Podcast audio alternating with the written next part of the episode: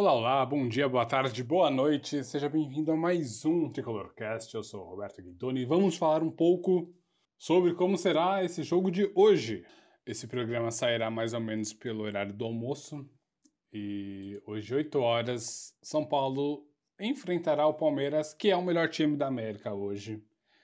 E, bom, então será um, jogo bem complicado, sem contar que já é um clássico, né? Antes de falarmos do jogo em si, eu só queria trazer um parênteses, né? Um, uma opinião sobre o Marcos Guilherme, que tem gente já dando como certa a contratação, enfim, especialmente o, o GE, né? Ele fala que está muito avançado, São Paulo nega, fala que não tem nada, enfim.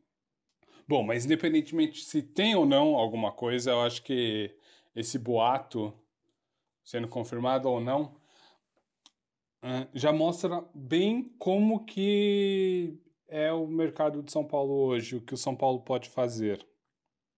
Falta dinheiro, falta dinheiro no clube. A dívida é de quase 700 milhões e é um clube que não está gerando muita receita. E de algum jeito o São Paulo vai ter que vender alguém, e se for contratar, não vai poder gastar dinheiro. Estavam falando de um menino do Vélez, Sarsfield. E, putz, o São Paulo não vai desembolsar 4 milhões de euros para contratar, no caso eram de dólares, né, para contratar 50, para comprar 50% dos direitos econômicos do cara.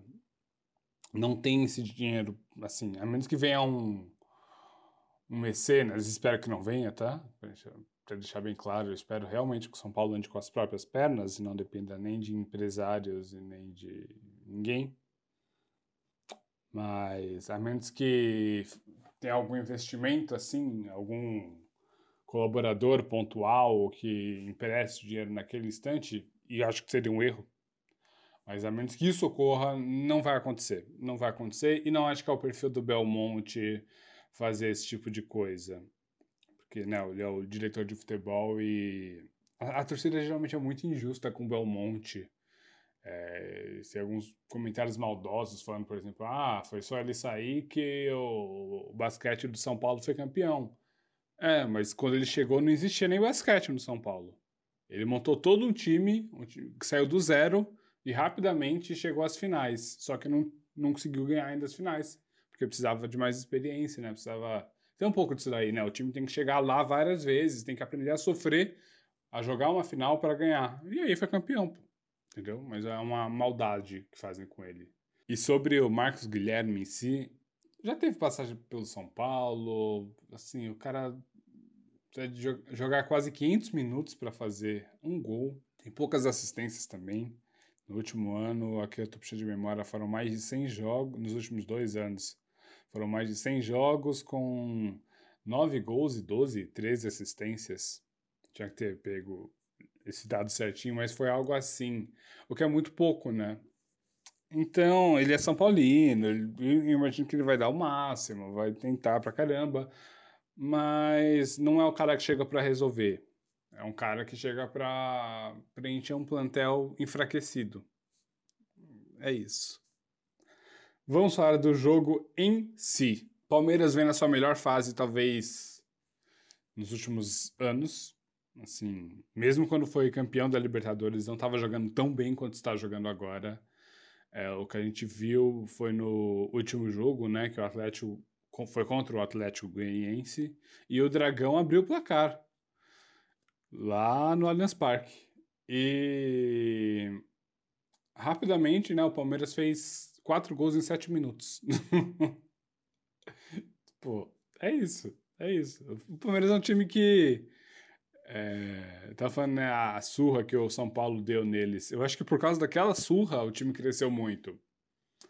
E depois teve aquela final e nossa. Eles estão voando baixo desde então.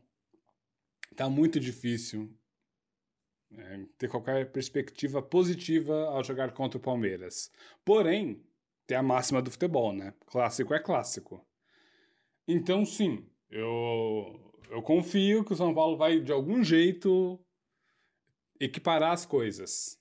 Se jogar respeitando o adversário. E aí é uma coisa que o Rogério Senna precisa fazer, porque ele não é do tipo de técnico que gosta de dar um passo atrás nesse tipo de jogo. E eu acho que é um, um jogo que a gente precisa, sim, dar um passo atrás, esperar mais, não tentar agredir o Palmeiras de forma burra, porque o contra-ataque deles é muito forte e a gente não tem velocidade. E, enfim, vamos ver como é que o Rogério Ceni trará o time que provavelmente, é, se não mesmo, algo muito parecido com o que teve no último jogo. Então, a Jandrei no gol, obviamente, com a zaga Diego Costa, Arboleda e Léo. Na direita, o Rafinha. Na esquerda, o Wellington, que começou o último jogo. Também tem a chance de entrar o Reinaldo. Espero que não seja o Reinaldo para essa partida. Apesar de ser um jogador mais experiente, né? Também tem esse lado que pesa a favor do Reinaldo. No meio, aí vem a grande dúvida. Será que ele volta com um primeiro volante? E acho que precisa, sim, do Pablo Maia, já que o Luan está machucado. Então, né?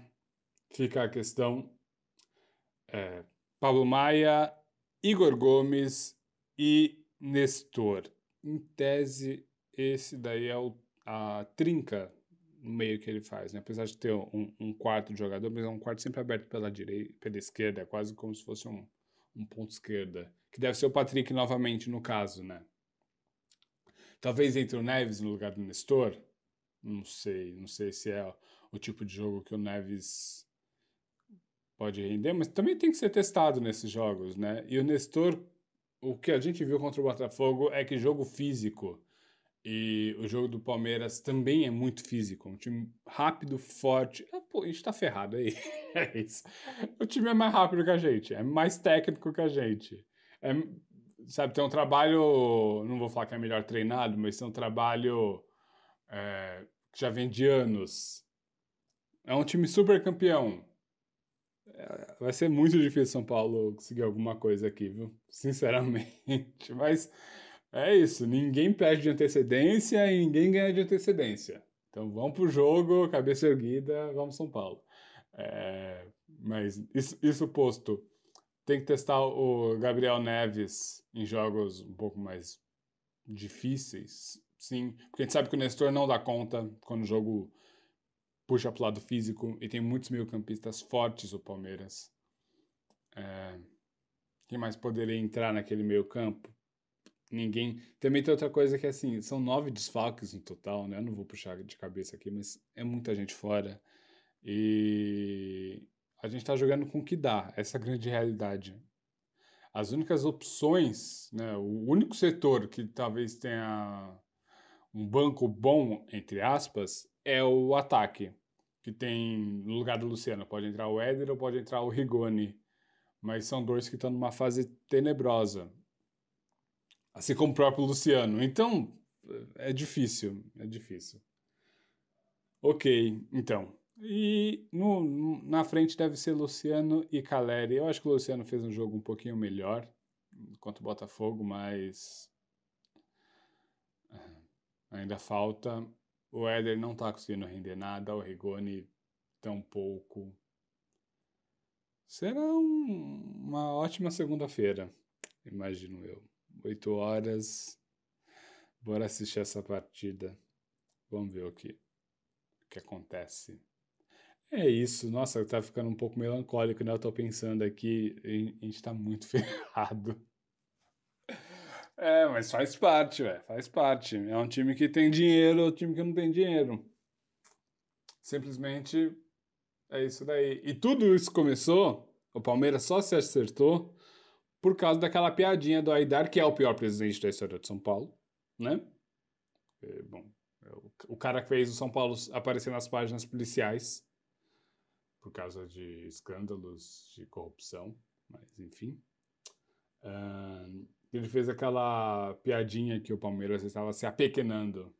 Então. A partir daí o Palmeiras começou a levar a sério a coisa e se tornou o maior time da América no momento. Tá? E talvez seja tricampeão da Libertadores, o, o que é assustador. Mas não tem mundial, né? Então, ok. Uh, é isso. Amanhã voltamos para falar de como foi o jogo, tentar analisar melhor os setores do campo no programa de amanhã. E só um, um, uma última coisa, eu vi depois.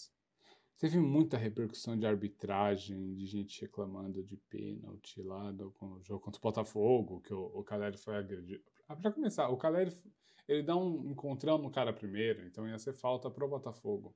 E não foi uma agressão. Foi um empurrão? Foi. Mas não é uma agressão, não é igual levar um soco. E eu não. Eu, eu nem imaginei que iriam ficar se preocupando com isso. É, é muito choro. Misericórdia, sabe? Tenha um, um, pouco de bril, sabe? Pô, isso aqui é o São Paulo, porra. Vai ficar chorando por causa de penaltizinho. Não jogou porra nenhuma e vem reclamar por causa de pênalti. Ah, misericórdia. Não foi assim que meu avô e meu pai me ensinaram a torcer, não. Tá? Então, com, primeiro, não, não reclama de arbitragem desse jeito. E esse programa não vai reclamar de arbitragem, só queria falar isso, Léo. O programa, eu já tô meio bravo com essa galerinha que fica chorando por causa de pênalti. Ah. Pior que é um bando de marmanjo que fala torcida mimimi depois, né? Sem saco pra esses caras, viu? Uh, tá.